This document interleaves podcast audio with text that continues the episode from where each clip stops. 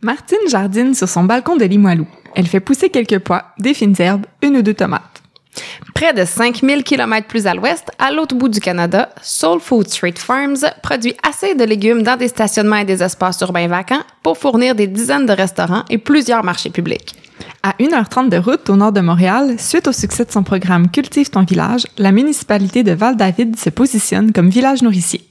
Tandis qu'à Villeray, les citoyennes et citoyens font pousser de quoi manger sur les trottoirs. Ce qu'ils ont tous en commun, un intérêt pour l'alimentation locale, la conviction qu'il faut verdir davantage la ville et la motivation de passer à l'action.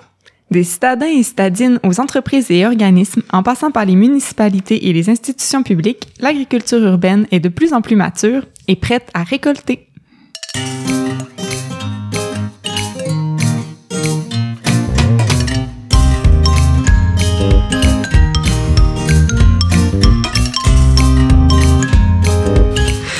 Bonjour, bienvenue à ce tout premier épisode du Mange Patate, qui est le nouveau projet des urbainculteurs. Je m'appelle Marie-Hélène Dupé et je suis responsable des communications aux urbainculteurs. Et bien sûr, je serai votre co-animatrice ici euh, aux côtés de ma très chère collègue.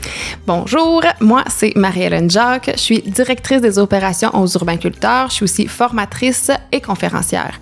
Je vais co-animer ce podcast avec ma collègue Marie-Hélène. Alors, est-ce que ça va bien? Oui, je suis vraiment contente qu'on commence ce projet-là aujourd'hui. Ça va nous permettre de parler à plein de personnes super intéressantes. Toi, ça va bien?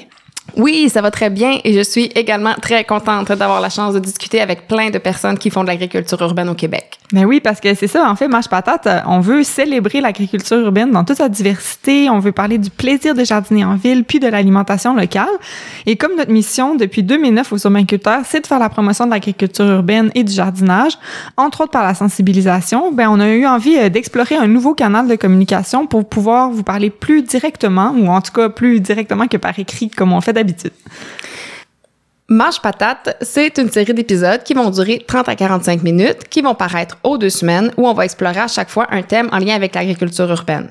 On va avoir des invités, on va faire des capsules techniques en lien avec le jardinage euh, au fil de la saison, puis on vous avoue qu'on a même déjà des idées d'épisodes spéciaux. T'as-tu peur qu'on manque de sujets rapidement? En fait, pas vraiment. On a fait un brainstorm là, rapide, rapide, puis on avait déjà au-dessus de 50 idées de thèmes. Fait que c'est pas... Euh, Je pense qu'on va être correct pour un petit bout. Plusieurs saisons.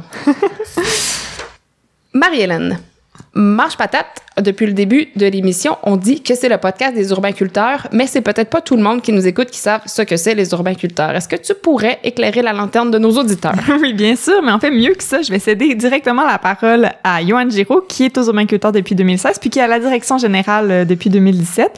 Et bien sûr, en plus d'être à la direction, et je pense qu'il se trouve pas assez occupé parce qu'il est aussi copropriétaire d'une ferme maraîchère bio-intensive. Alors, euh, bonjour Johan, bienvenue au podcast. Bonjour, merci, merci. Est-ce que tu peux nous en dire un peu plus sur les urbainculteurs? Les urbainculteurs, c'est une OBNL, donc un organisme à but non lucratif, qui œuvre en agriculture urbaine depuis 2009 euh, déjà. Donc c'est notre dixième année de, de saison et euh, donc notre mission c'est vraiment la promotion de l'agriculture urbaine, surtout par l'action.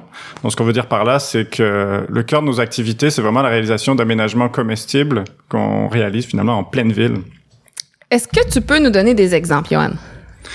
Il y en a vraiment beaucoup. Euh, il, y en a, il, y en a, plein qui me viennent en tête. D'abord, ben, le toit jardin de l'Aubrivière, par exemple, c'est bon le, le, le, jardin par lequel les urbainculteurs ont commencé. Mm-hmm. Donc, euh, grâce à une première subvention d'une fondation. Là, La fondation GDG, ouais. C'est ça, exactement. On a, on a, réussi à mettre en place ce jardin-là.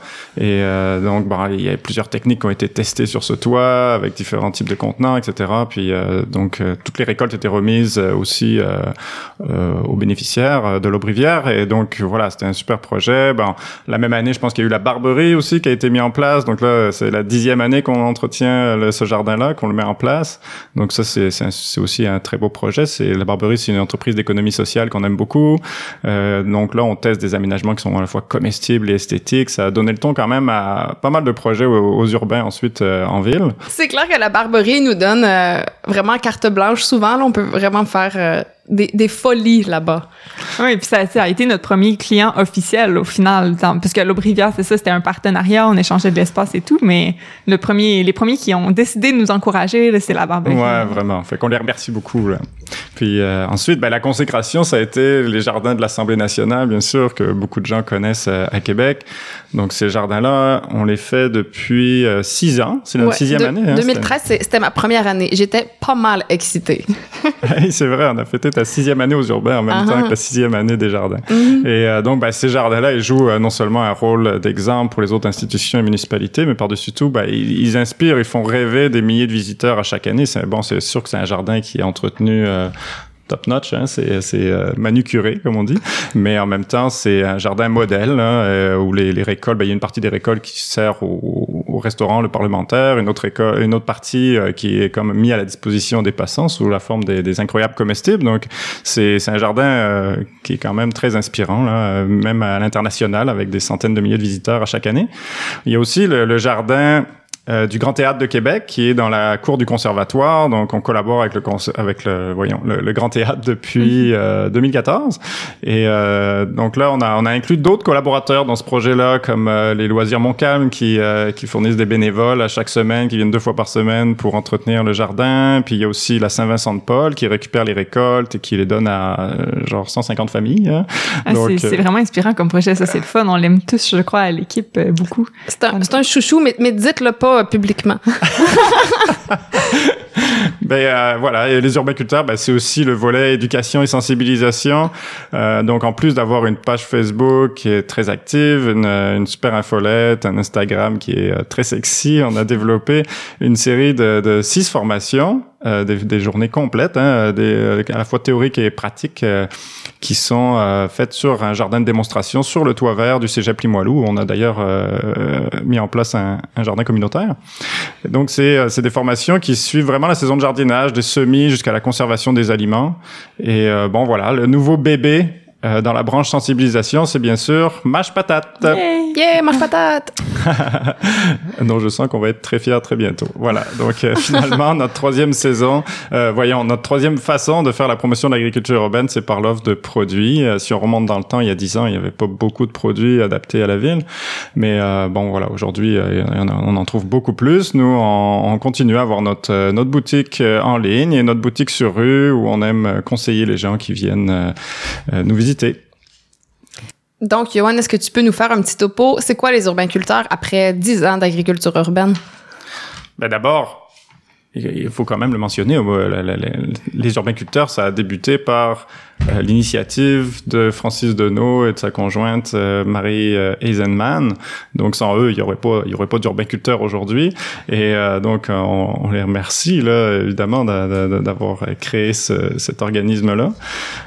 Et aujourd'hui, ben, après dix ans, c'est les urbains, c'est une belle équipe, enthousiaste, professionnelle, qui est solide, euh, donc c'est aussi une nouvelle euh, série de formations en agriculture urbaine, comme on vient de dire, euh, dans laquelle nous mettons tout le sérieux et la passion qui nous caractérise.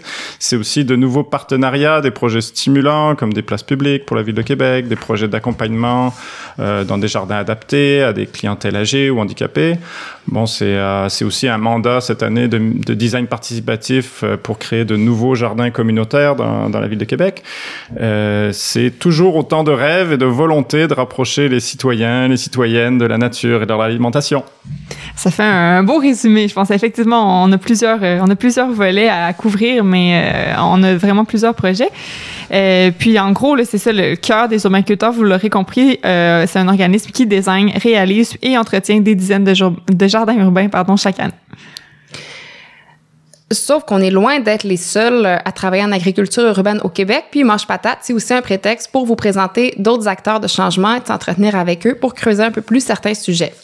Donc, Marie-Hélène, est-ce que tu peux nous donner des exemples de sujets qu'on va aborder au Mange Patate? Ben oui, alors, euh, ben, c'est sûr qu'on est encore à une liste préliminaire, mais on espère pouvoir vous parler, entre autres, de, de mythes horticoles qu'on va essayer de déboulonner pour vous. On va parler de jardins thérapeutiques, d'aquaponie, euh, de culture à l'intérieur, de la réalité du travail en agriculture urbaine et évidemment de bien, bien d'autres choses. Et on commence par trois belles discussions avec des gens passionnés. Dans l'épisode numéro un, on parle d'autonomie alimentaire et de ville nourricière. L'épisode numéro 2, on jase ruelle verte. Et dans l'épisode 3, on discutera d'alimentation locale. Faut pas manquer ça.